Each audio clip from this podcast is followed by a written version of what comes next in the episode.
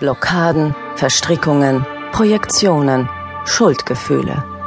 Die Gründe für Schwierigkeiten innerhalb der Familie sind vielfältig und häufig besser mit Hilfe eines Experten, eines Mentaltrainers oder Therapeuten lösbar.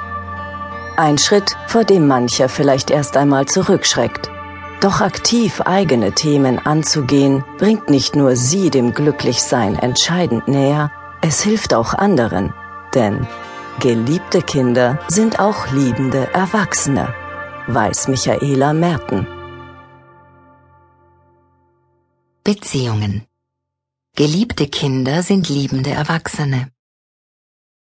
Was ist wahre Liebe? Wenn jemand diese Frage beantworten könnte, hätte er wahrscheinlich schon den höchsten Grad der Weisheit erreicht. In einer Zeit, in der es immer mehr Scheidungen und alleinerziehende Mütter gibt, eine flammende Rede auf die Liebe zu halten, scheint für viele ein Ausflug ins Märchenland zu sein. Die Summe der Enttäuschungen und Verletzungen hat in den vielen Beziehungsjahren zugenommen und lässt einen den Glauben an die Liebe vollkommen verlieren. Das innere Gefühl der Unsicherheit steigt proportional zu den gescheiterten Partnerschaften, und zu allem Überfluss sehen wir bei Freunden und Verwandten die gleiche Entwicklung. Trennungen am laufenden Band. Beziehungen und Ehen scheitern, egal wie lange sie schon Bestand hatten. Eine Patchwork-Familie ist modern und wird allerorts angepriesen wie der einzig wahre Ausweg aus dem selbst erschaffenen Dilemma. Die normale Kleinfamilie mit Mama, Papa, Kind ist heute nicht mehr die Norm. Schätzungen gehen davon aus, dass jede siebte Familie als Patchwork-Familie zusammenlebt.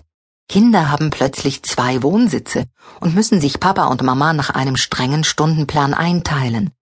Sie müssen mit der emotionalen Berg- und Talfahrt der Eltern möglichst schnell und unkompliziert klarkommen und werden oft in dem Entscheidungsprozess als Spielbälle benutzt. Dabei ist es so wichtig, dem Kind Zeit zu geben, sich an die neue Situation zu gewöhnen. Besonders die Kinder zwischen sechs und zwölf Jahren haben es am schwersten, Sie befinden sich in einem Loyalitätskonflikt. Haben Sie doch den nun in Trennung lebenden Vater oder die Mutter geliebt und jetzt kommt ein Ersatzpapa oder eine Ersatzmama.